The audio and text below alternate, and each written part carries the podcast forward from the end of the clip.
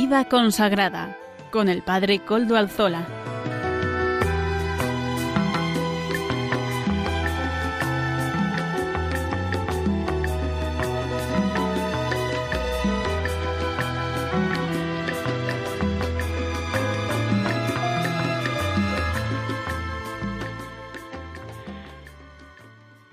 Buenas tardes, hermanos, amigos y oyentes. Hoy es jueves y son las cinco de la tarde, una hora menos en las Islas Canarias. Es por tanto la hora de vida consagrada en Radio María. Les saluda con sumo gusto Padre Coldo Alzola, Trinitario, emitiendo como es habitual en mi caso desde Algorta, Vizcaya, desde la parroquia del Santísimo Redentor de esta localidad costera del norte de España. Y como ya es conocido para los oyentes habituales del programa, nos encomendamos al inicio del mismo al Beato Domingo Iturrate, nuestro patrono y también nuestro protector. Saludo también a quienes nos están ayudando en el control en Madrid. Germán García, gracias a su servicio podemos emitir en esta ocasión también. Ya saben además que se pueden poner en contacto con el programa por medio del correo electrónico del mismo, vidaconsagrada@radiomaria.es. Ustedes pueden escribirme a él y yo les contestaré. Recuerdo además que nos pueden escuchar eh, por medio de los web, eh, podcasts de la web, ¿verdad? Ya saben que suben el nuestro semanalmente. Lo hace Amaro Villanueva con el equipo de Radio María. Agradecemos a Radio María eh, este servicio que ofrece Agradezco también a ustedes su interés porque ustedes son los que hacen que haya, haya solicitudes de nuestro podcast también. Así que muchísimas gracias porque es una manera nueva de radio ahora la que conocemos en estos tiempos que corren. Gracias, gracias a todos porque así podemos optimizar y hacer mejor y hacer más factible que la radio siga y siga adelante. También antes de empezar quisiera comentarles los contenidos del día de hoy. Comenzaremos dando la voz a nuestros obispos. En el día de hoy nos acompañará don Luis Ángel de las Heras, obispo de León y presidente de la Comisión Episcopal de Vida Consagrada. Además, les digo que entrará en directo en nuestro programa, podremos hablar directamente con él. Música para evangelizar, como siempre, de la mano de Amaro Villanueva y la sección de formación corre a cargo de la comunidad mm, de San, mm, la comunidad San Juan.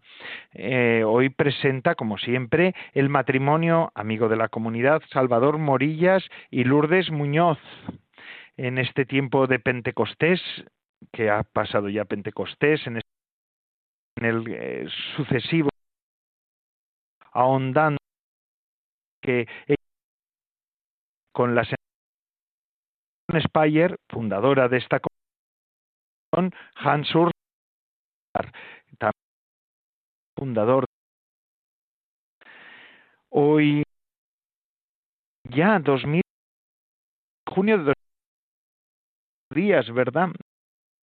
Tiempo de paz, celebrando hoy la Jesucristo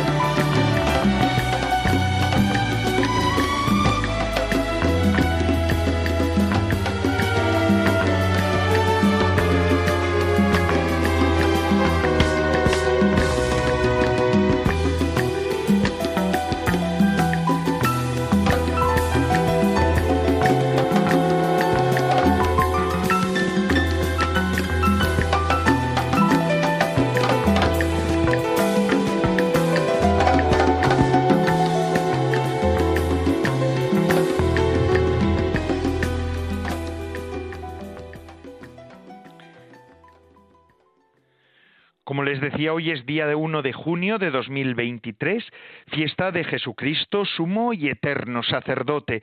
Ya saben, el jueves después de Pentecostés se celebra esta fiesta. Jesús no era un sacerdote según la tradición judía, su familia no era sacerdotal. Por tanto, legalmente el camino del sacerdocio le estaba vedado, decía el Papa Benedicto XVI. Entonces, ¿por qué celebramos la fiesta de Jesucristo, sumo y eterno sacerdote?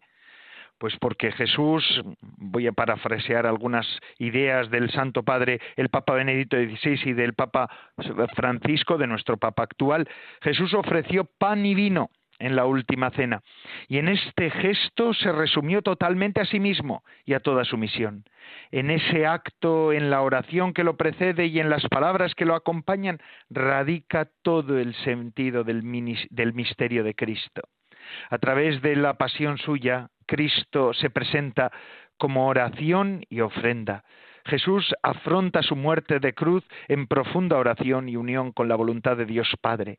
La trágica prueba que Jesús afronta, vivida en esta oración, se transforma en ofrenda, en sacrificio vivo.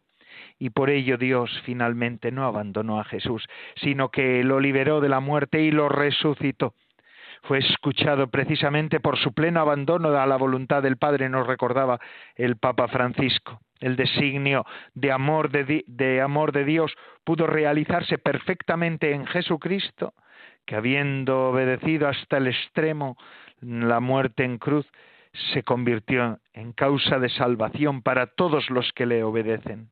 Jesús se convirtió en sumo sacerdote, porque él mismo tomó sobre sí el pecado del mundo como Cordero de Dios. Es por eso que creemos que el Padre, en el momento mismo en que Jesús cruza el paso de, de su muerte y resurrección, es quien le confiere el sacerdocio. El sacerdocio de Cristo conlleva el sufrimiento. Jesús sufrió verdaderamente y lo hizo por nosotros. Jesús asumió nuestra humanidad y por nosotros se dejó educar y transformar por el sufrimiento, como el, trigo, el grano de trigo que para dar fruto debe morir en la tierra, ya lo dice la carta a los hebreos, aprendió a ser hijo sufriendo.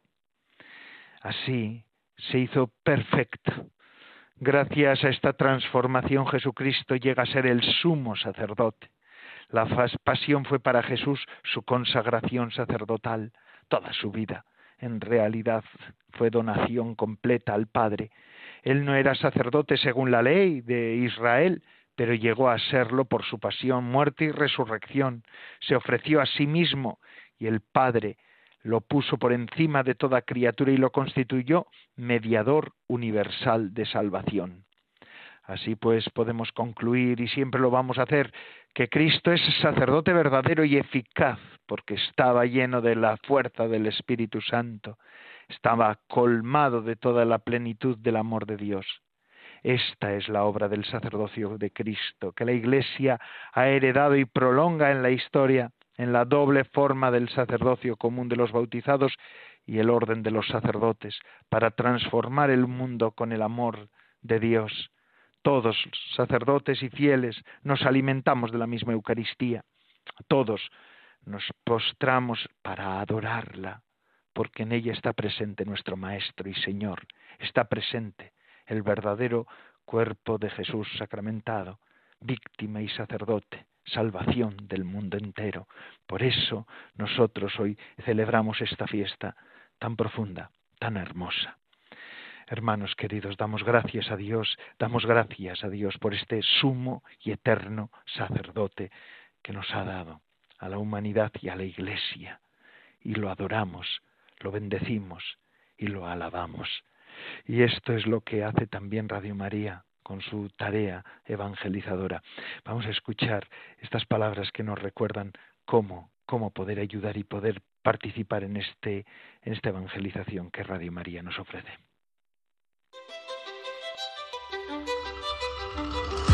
Yo estaré con vosotros todos los días hasta el fin del mundo, prometió Jesús a sus apóstoles antes de su ascensión al cielo. Sí, Cristo resucitado y vivo sigue pastoreando a su Iglesia a través de la cual comunica su palabra y espíritu a los hombres de todo tiempo y lugar. En este mes de junio le agradecemos especialmente el gran regalo de la Eucaristía, donde late de amor divino y humano su corazón al que queremos consagrar nuestras vidas. Ayúdanos a extender a través de las ondas esta buena noticia de su presencia salvífica, con tu oración, voluntariado y donativos.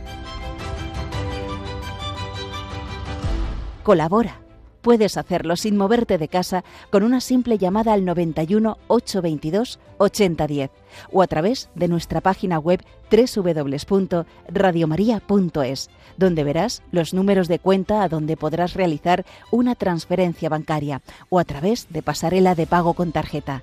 Además, tenemos disponible el método de pago Bizum.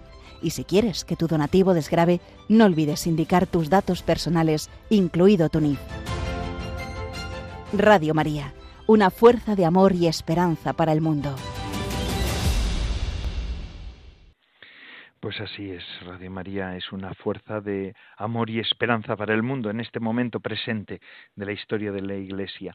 Y como les decía al comienzo del programa, hoy tenemos en directo a don Luis Ángel de las Heras, Monseñor don Luis Ángel de las Heras es obispo de León y presidente de la Comisión Episcopal de Vida Consagrada. Es habitual también escucharle en nuestro programa.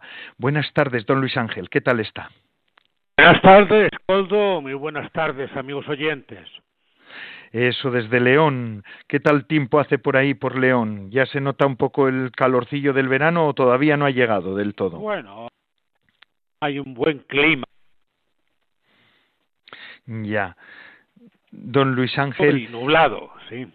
Ah, bueno, bueno, pues eso también se agradece, ¿verdad? Que el sol a veces toca duro. Aquí en el norte tenemos, todavía no lo hemos visto, ¿eh? Tenemos hasta fresquillo hace aquí en el norte-norte, en la costa. Don Luis Ángel, ayer celebrábamos la fiesta de la visitación de la Virgen María a su prima Santa Isabel y la había una convocada una plegaria comunitaria por los trabajos del sínodo de la sinodalidad. Eh, ustedes la tuvieron en la Basílica de la Virgen del Camino, ¿verdad? Esta iniciativa que también el Papa llamaba a toda la Iglesia. Pues efectivamente, Coldo, aquel, ayer yo creo que fue un momento de oración precioso eh, a lo largo ya los santuarios marianos de todas las diócesis hubo un momento de oración, aunque fuera a distintas horas del día, un momento de oración eh, para poner en manos de, nuestra Madre, la Virgen María, en esta visitación, eh, los trabajos del sínodo, eh, sobre todo la reunión del sínodo de los obispos el próximo mes de octubre, ¿no? Y aquí en León estuvimos, como tú dices, en la Basílica de la Virgen del Camino, pues cerca de 600 personas. Madre mía. Sí. La Virgen tiene un gran poder de convocatoria en todo el mundo. Y ciertamente aquí pues pues mucha gente fue una oración preciosa, un rosario como había preparado la Comisión Episcopal de Liturgia, eh, también con algunos signos en el que, bueno, pues dirigieron el rosario sacerdote, un diácono, un seminarista, por misterios, otro misterio las personas consagradas, otro misterio los jóvenes que otro misterio las eh, personas eh, mayores de, vida ascendente. En fin yo creo que mm, no pudo estar mejor eh, representado todo el pueblo de Dios en, los misterios del Rosario rezando invitándonos a rezar. Una familia entera los niños y los padres rezando las Ave Marías desgranándolas yo creo que fue una cosa preciosa la verdad. Y eh, pues luego claro tanta gente cantando rezando pues hace que, que, se vibre en la fe verdad y sobre todo que se exprese ese caminar juntos eh, con esta este signo de la sinovalidad de este querer ir unidos sacerdotes personas consagradas laicos estábamos allí y todos eh, salimos con el corazón eh, pues contento alegre el día de la visitación María extraordinario, insuperable de la alegría. Y ayer pues lo pudimos experimentar, gracias a Dios y gracias a la Virgen María, a la Virgen del Camino.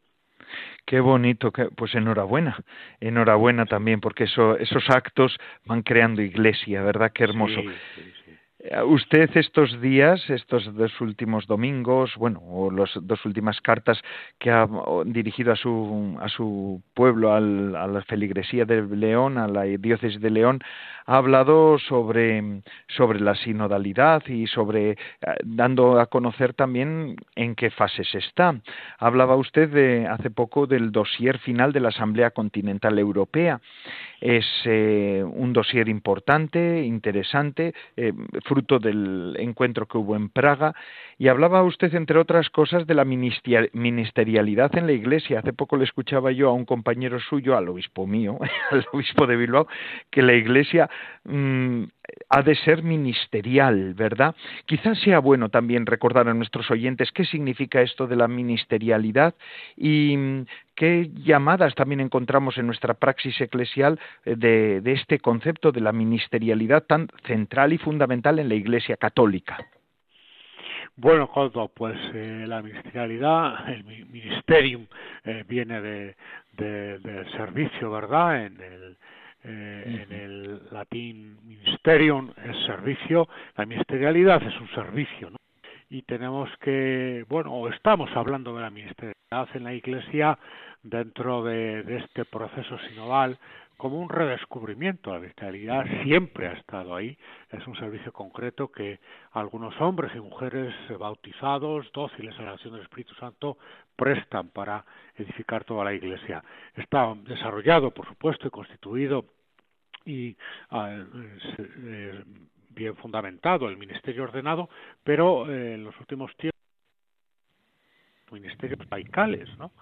Que son otro, otra forma de servicio que también hemos sido considerados muy han sido considerados muy importantes que el Papa Francisco ha reforzado no con el ministerio del catequista, eh, los ministerios de acólitos y lectores también abiertos a, las mujeres, distinguiéndolos siempre del ministerio ordenado, ministerios laicales, ministerio ordenado, dos tipos distintos de servicios, ¿no? Pero en concreto, eh, dentro del proceso don Luis Ángel, don Luis Ángel, discúlpenos, hay un pequeño problema en la línea en este momento, por eso desde, desde la antena me piden que vamos a hacer una pequeña pausa y le volvemos a, volvemos a retomar la entrevista porque hay algunas dificultades técnicas. En unos, en unos cuantos segundos, minutos, estamos de nuevo con don Luis Ángel de las Heras y discúlpenos, don Luis Ángel. Vamos a pasar ahora a música para evangelizar. Vamos a eh, hacer un pequeño de un poco de tiempo y enseguida volvemos a hacer a reanudar la entrevista. Muchísimas gracias.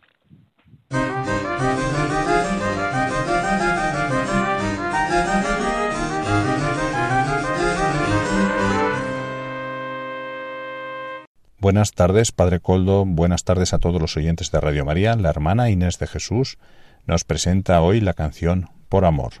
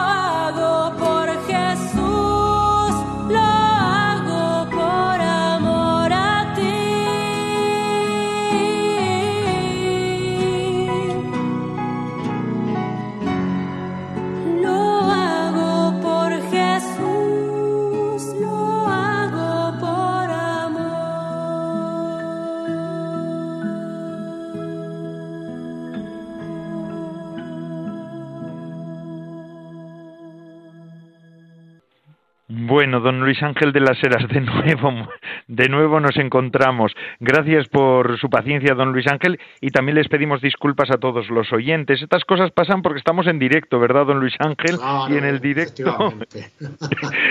Gracias a Dios, todavía los medios estos a veces fallan, porque si no, vamos, no solamente los humanos fallamos, sino también los medios, gracias a Dios.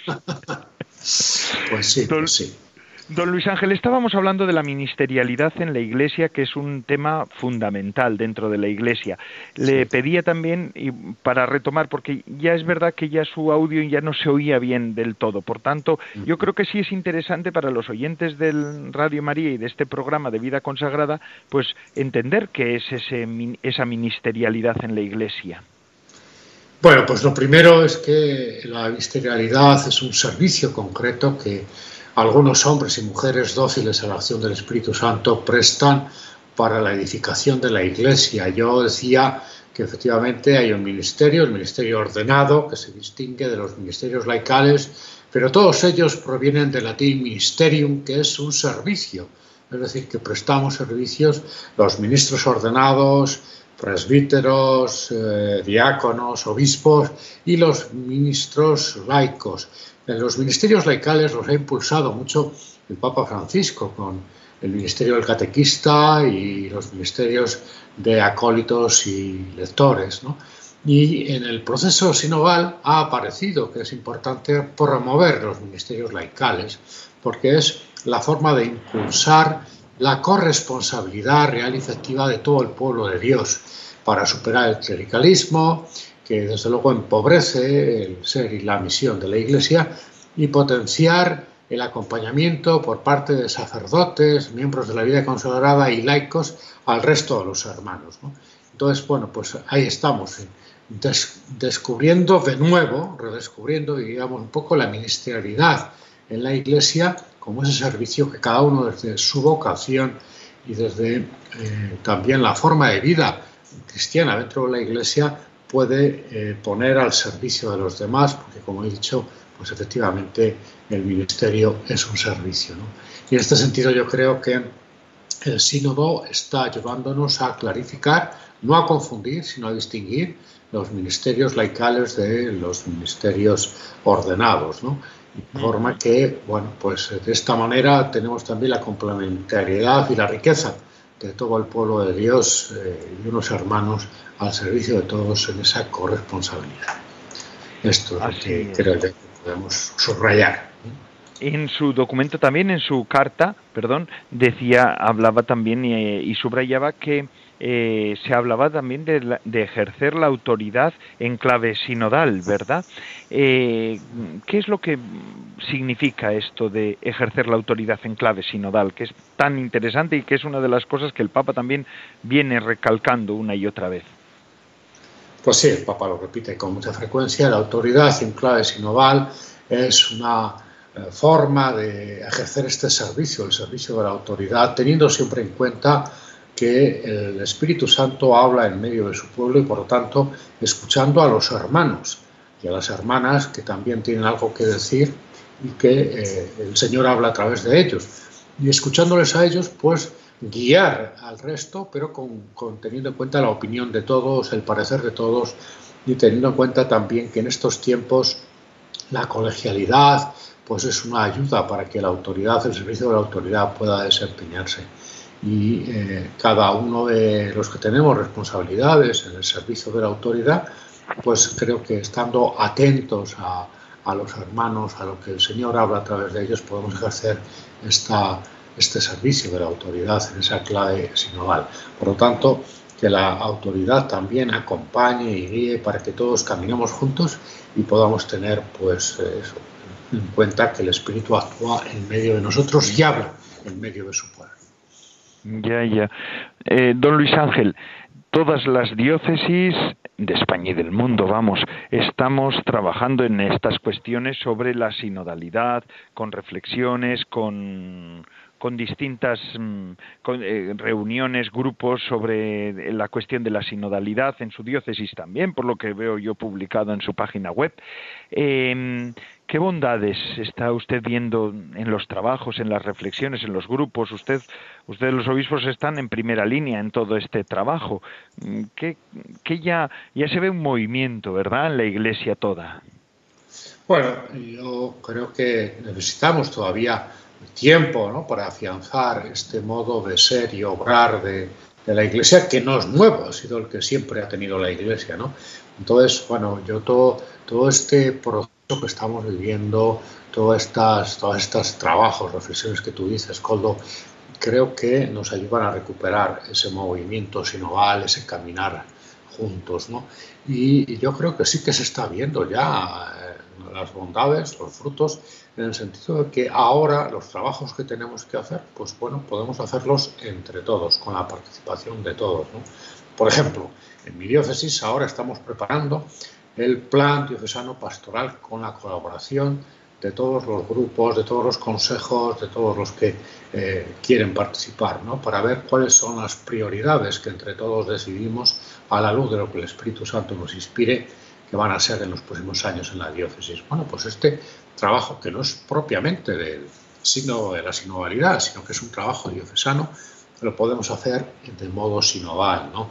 Y bueno, yo creo que esto es un fruto inmediato para este y para otras tareas u otras consultas u otros modos de, discernir lo que tengamos que ir haciendo como iglesia diocesana, que ya están aquí entre nosotros, que han venido a ser un fruto de este proceso.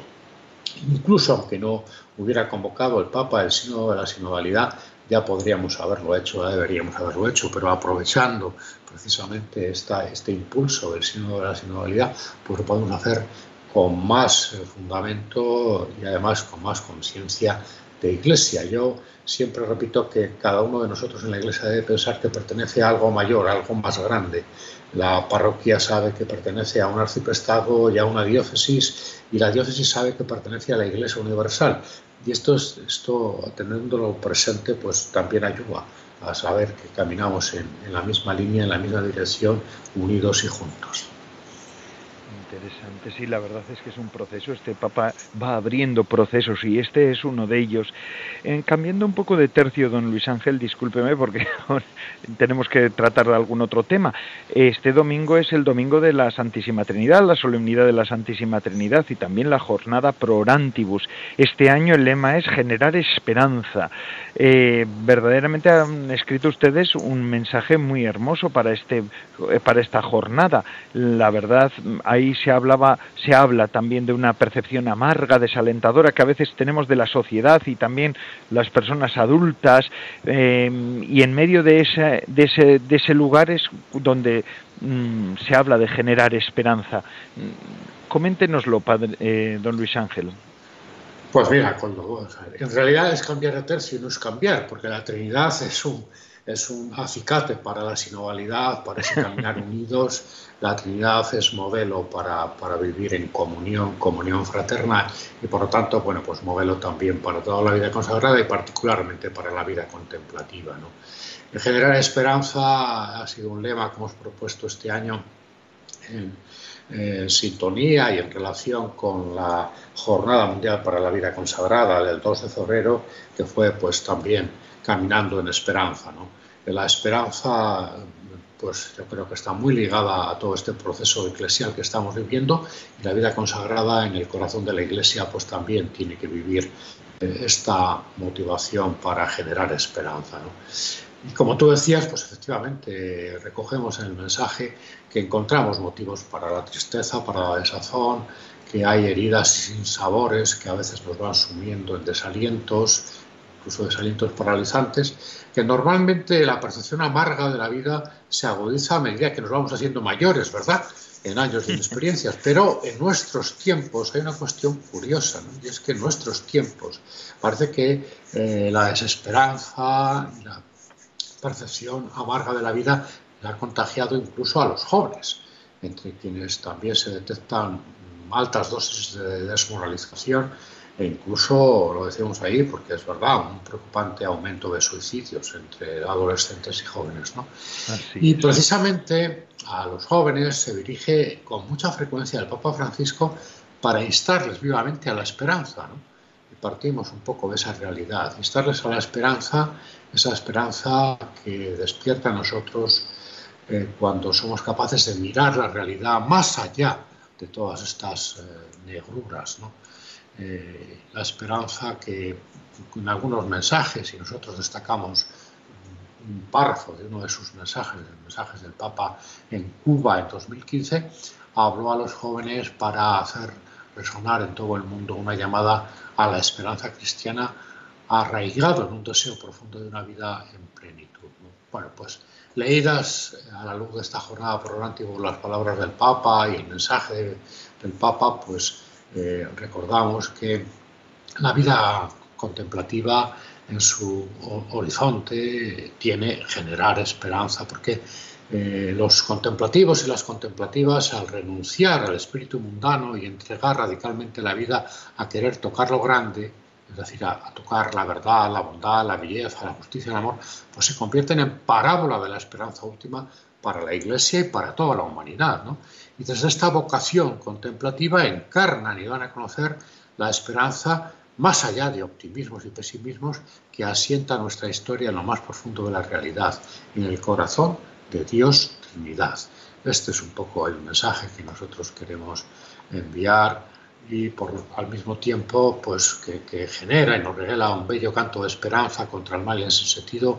La vida contemplativa también aguarda en nuestra parte aliento para el camino, agradecimiento, eh, reconocimiento, eh, en general esperanza donde haga más falta, pues a través de la vida contemplativa. Creo que es un mensaje precioso tanto para la Iglesia como para el mundo como para la propia, para la propia vida contemplativa.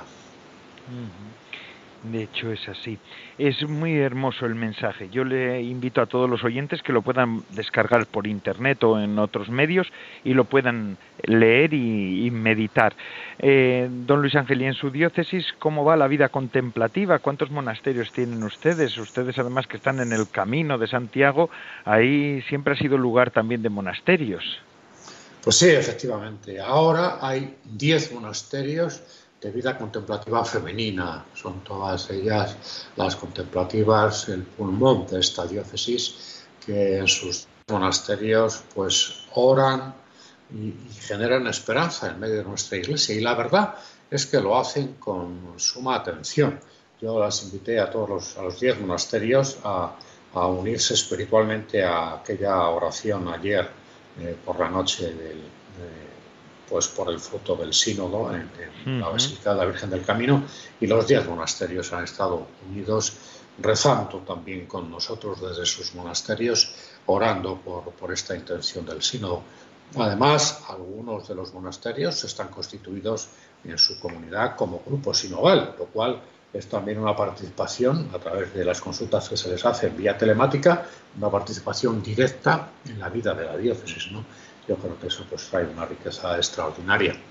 Y como dices, efectivamente, el Camino de Santiago, eh, los monasterios eh, son lugares en los que la gente se detiene, eh, a veces se quedan más de un, día, no hacen solamente la jornada de una noche en alguno de los albergues que hay, sino que permanecen algo más porque en el camino la búsqueda de Dios, el sentido de la vida, la búsqueda de esperanza de la que hablábamos, pues también se da y, en los monasterios pueden encontrar esos espacios, esos oasis de esperanza, esos oasis de encuentro con Dios que muchos peregrinos del Camino de Santiago buscan y tienen que encontrar aquí. También lo hacen eh, con otros religiosos que, tienen sus albergues en, León, pero en los monasterios contemplativos pues también eh, se da este, esta gracia para tantos peregrinos.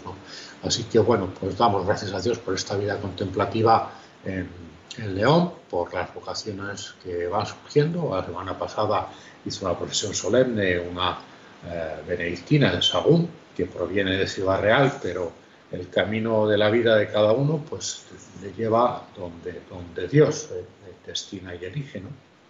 Y hace un año también poco menos de un año, va a ser un año ahora, hizo otra profesión solemne, otra benedictina en León, que, provenía de, más lejos, de un país del este europeo.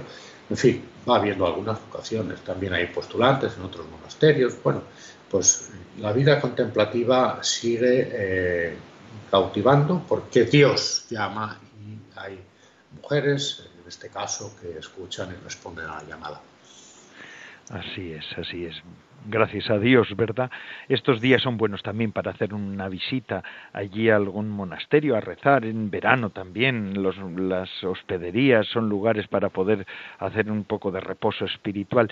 Eh, don Luis Ángel, pero antes de despedirme quería que usted nos hablara de una iniciativa audaz, buena, eh, interesante.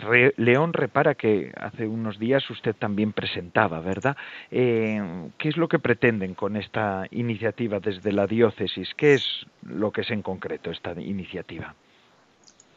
Bueno, Repara León es un proyecto con las, eh, con el, digamos, eh, el emblema o y, el, símbolo de Repara Madrid, que es un proyecto de acogida, de acompañamiento, de escucha a víctimas de abusos. Y, bueno, pues eh, hemos querido también, con el permiso de Repara Madrid, poder em, empezar en León este proyecto.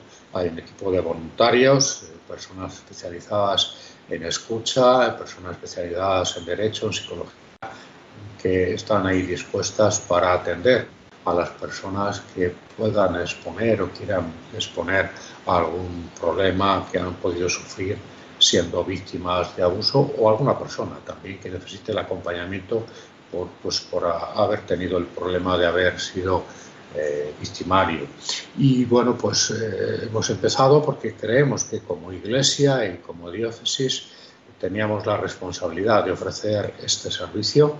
Eh, en estos tiempos es algo que necesitamos para precisamente pues, atender este, este triste suceso que, nos conmociona tantas veces.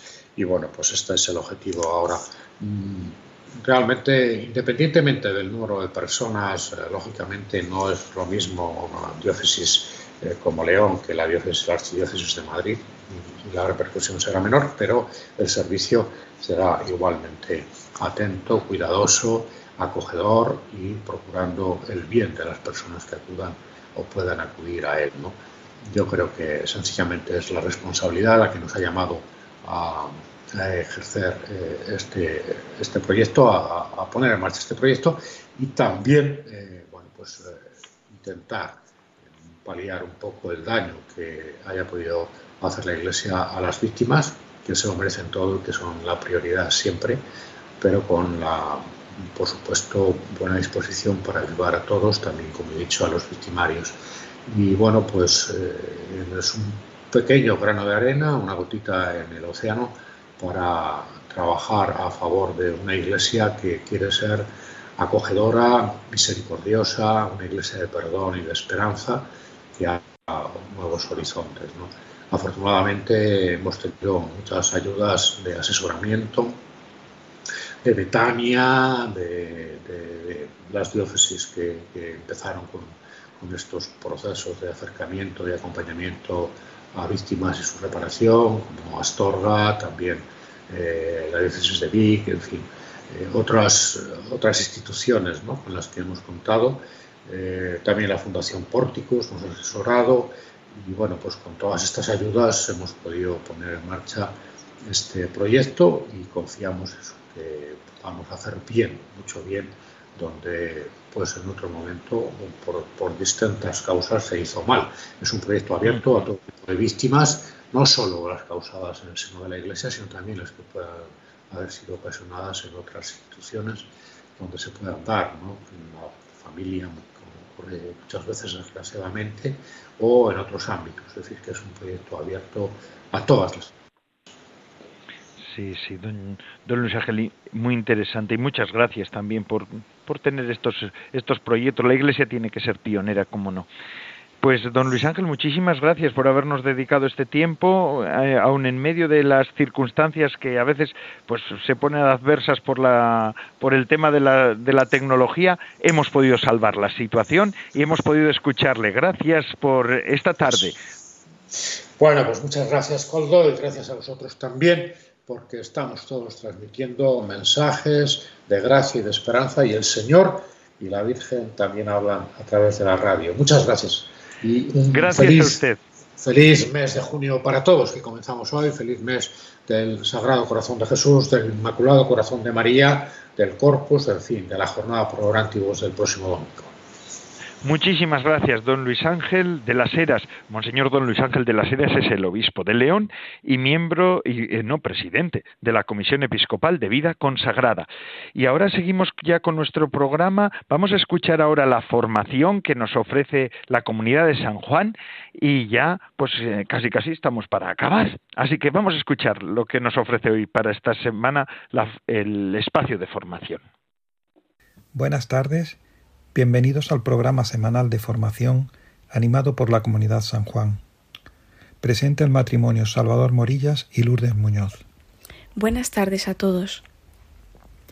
En este tiempo que sigue a Pentecostés, seguimos contemplando al Señor resucitado y al Espíritu Santo de la mano de María, su madre, ayudados por el libro Anchila Domini de Adrien von Speyer, fundadora junto con Hans Urs von Balthasar de la Comunidad San Juan. La semana pasada empezamos a contemplar cómo en Pentecostés desciende el Espíritu Santo sobre los discípulos y los apóstoles y la Madre del Señor. Hoy seguiremos la contemplación de Adrián de este acontecimiento en el cual se nos revela el Espíritu Santo. El Espíritu Santo otorga la madurez a los cristianos, autoridad, autonomía, vinculación más profunda. Y ahora en Pentecostés desciende el Espíritu Santo sobre ellos. Ya no están obligados a repetir con escrupulosa exactitud las palabras que les fueron transmitidas. Ellos mismos pueden configurar el anuncio sin tener que temer desviarse de su misión. Les está permitido interpretar y explicar las palabras sin alejarse del núcleo sustancial de ellas. También pueden, en virtud del Espíritu Santo que los guía, presentarse con autoridad y autonomía en sus funciones sacerdotales que el Señor ha adquirido para ellos y les ha regalado por su sufrimiento. Pero esta expansión de todas las facultades personales, esta madurez de los cristianos particulares, va acompañada de una vinculación mucho más profunda con la comunidad de la Iglesia católica. Y esta Iglesia está personificada en su centro por la Madre del Señor. La llegada del Espíritu Santo sobre los apóstoles les da una madurez nueva.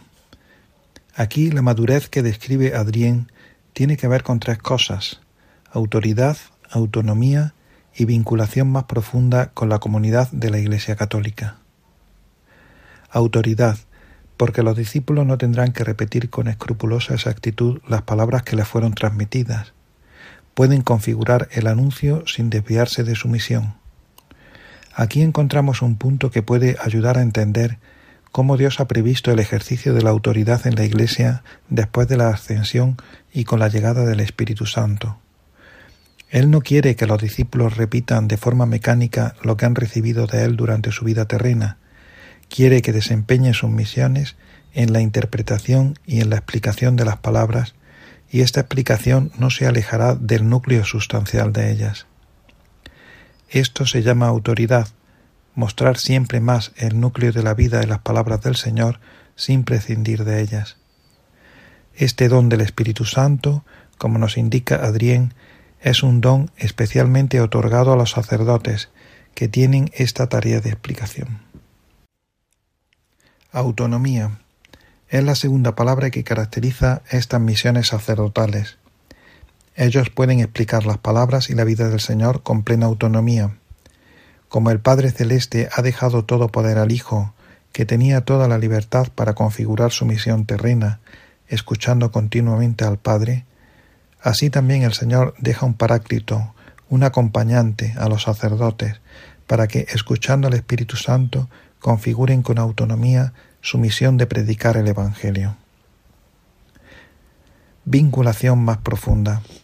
Esta es la tercera palabra, y tal vez entre las tres la más importante. Por grande que sean la autoridad y la autonomía otorgadas a los sacerdotes con el don del Espíritu Santo, este don va vinculado más profundamente con la comunidad de la Iglesia Católica. Si las dos primeras, la autoridad y la autonomía, son otorgadas como servicio a la palabra, entonces para que la tarea sea fecunda, la vinculación con la Iglesia Católica no es accesoria, sino esencial. Y esta vinculación tiene una cara, un rostro, el de quien la personifica, la Madre del Señor. La presencia de María en Pentecostés.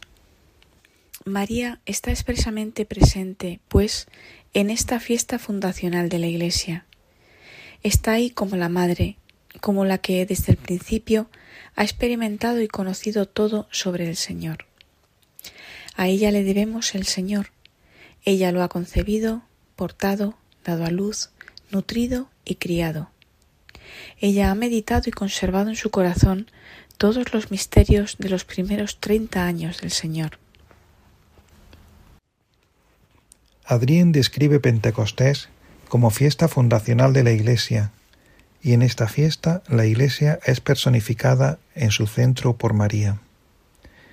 La Iglesia, que en nuestro imaginario puede referirse a algo abstracto o meramente ministerial, o peor aún clerical, sin contacto con nosotros o con la misma realidad, es en realidad femenina en su centro, es más, está personificada en una mujer en particular, por esta mujer que llevó nueve meses al Señor en su seno, que le dio su sustancia y su carne, la de ella, hija del pueblo de Israel, a él hijo de Dios. Es esta mujer el centro inmaculado de la Iglesia, que si en sus miembros pecadores puede resonar de tantas formas en nuestros oídos, en su centro permanece intacta y santa. Es más, sólo contemplando este centro inmaculado y santo podemos llegar a conocer estos misterios de los primeros treinta años del Señor, que ella ha meditado y conservado en su corazón. Sólo contemplándole a ella se nos abren los ojos a la belleza de la vida creatural y a la vida familiar, tal como se ha desarrollado en la familia de Nazaret. Y esta vivencia de la Madre del Señor tenía que estar presente en esta fiesta fundacional de la Iglesia. Con esto terminamos hoy nuestra lectura del libro de Adrien von Speyer, Anchila Domini, la sierva del Señor, que se puede descargar en el apartado Publicaciones de la página web baltasarspire.org. Les esperamos el próximo jueves para seguir con las contemplaciones marianas de Adrien von Speyer. Les saluda el matrimonio Salvador Morillas y Lourdes Muñoz. Buenas tardes a todos.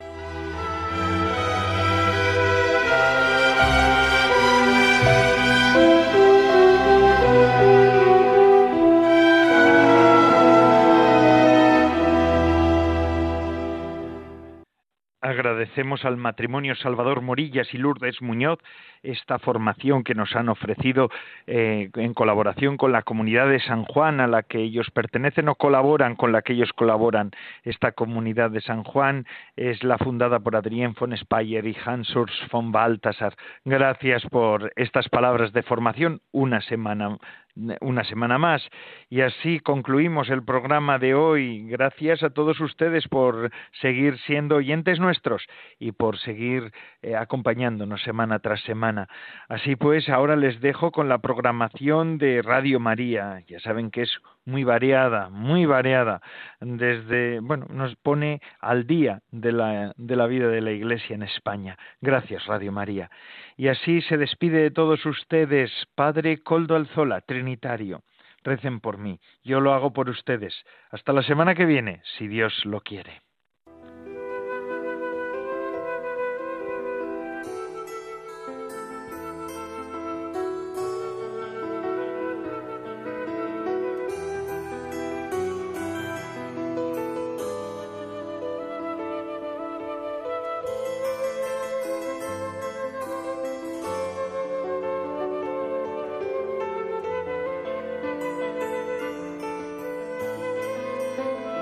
Vida consagrada con el Padre Coldo Alzola.